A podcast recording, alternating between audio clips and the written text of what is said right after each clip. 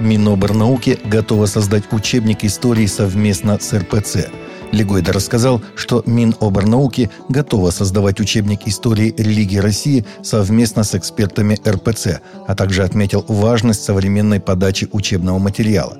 Он отметил, что специалисты Русской Православной Церкви преподают в светских университетах и в церковных учебных заведениях, и их можно было привлекать в том числе в рамках нового курса по истории религии России.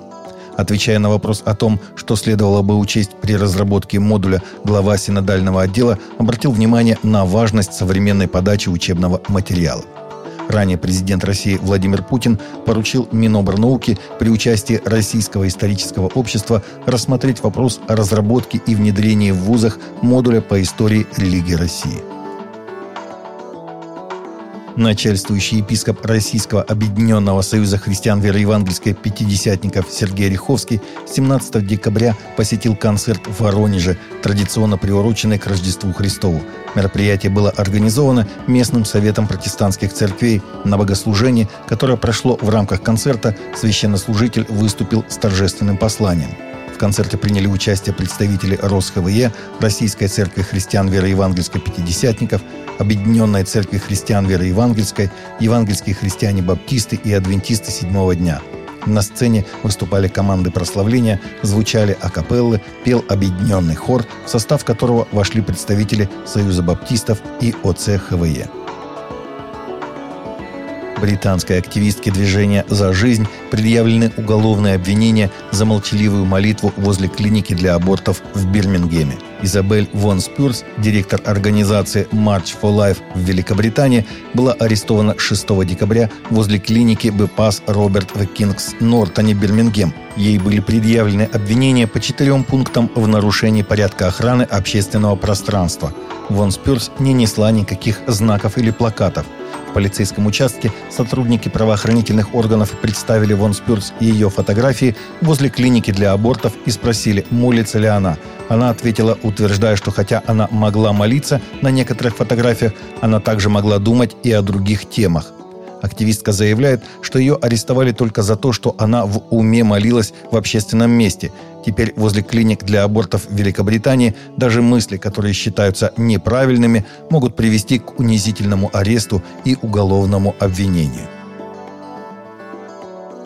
Московская церковь «Благая весть» уже много лет при поддержке благотворительного фонда «Возможность» собирает и развозит продуктовые наборы для малообеспеченных и многодетных семей, для семей, имеющих детей-инвалидов или в которых родители болеют тяжелыми заболеваниями, для тех, кто сейчас находится в сложной жизненной ситуации – в этом году было собрано 240 наборов для 240 семей. Большая часть раздается в здании церкви, но также есть и доставка на дом для тех людей, кому сложно добраться до церкви.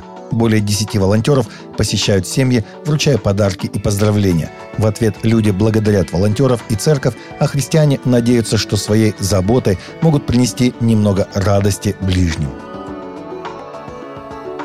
Легенда музыки Боб Дилан рассказал в новом интервью, что он читает Библию и много молится, любит слушать церковную музыку и считает себя человеком веры. 81-летний музыкант – десятикратный обладатель премии Грэмми, который повлиял на музыку 1960-х годов с помощью сочетания фолька и рока. В 1988 году он был включен в зал славы рок-н-ролла. Дилан недавно выпустил книгу «Философия современной песни». На вопрос The Wall Street Journal, что он делает, чтобы расслабиться, Дилан упомянул старое телевизионное шоу, но при этом добавил «Я никогда не смотрю ничего дурно пахнущего или злого. Я религиозный человек. Я много читаю священные писания, медитирую и молюсь, зажигаю свечи в церкви. Я верю в проклятие и спасение, а также в предопределение. Пять книг Моисея, послание Павла, призыв святых – во все это – на вопрос, какой музыкальный стиль он считает своей первой любовью, Дилан ответил «духовная музыка, церковная музыка, ансамблевое пение». В испанском городе Аликанте открылся самый большой в мире рождественский вертеп.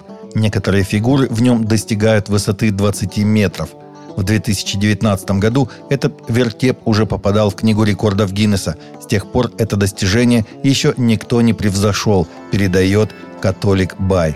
На одной из площадей города с 2019 года стоит самый большой в мире рождественский вертеп под названием «Вифлеем Великан», представляющий фигуры святого семейства. Фигура младенца Иисуса имеет размер более трех метров, фигура Марии 10 метров, а статуя святого Иосифа 17 метров.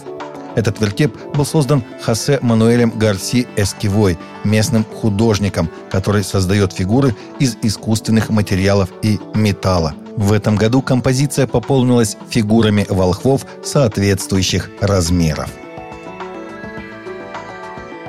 Таковы наши новости на сегодня. Новости взяты из открытых источников. Всегда молитесь о полученной информации и молитесь о мире и о мире в сердцах.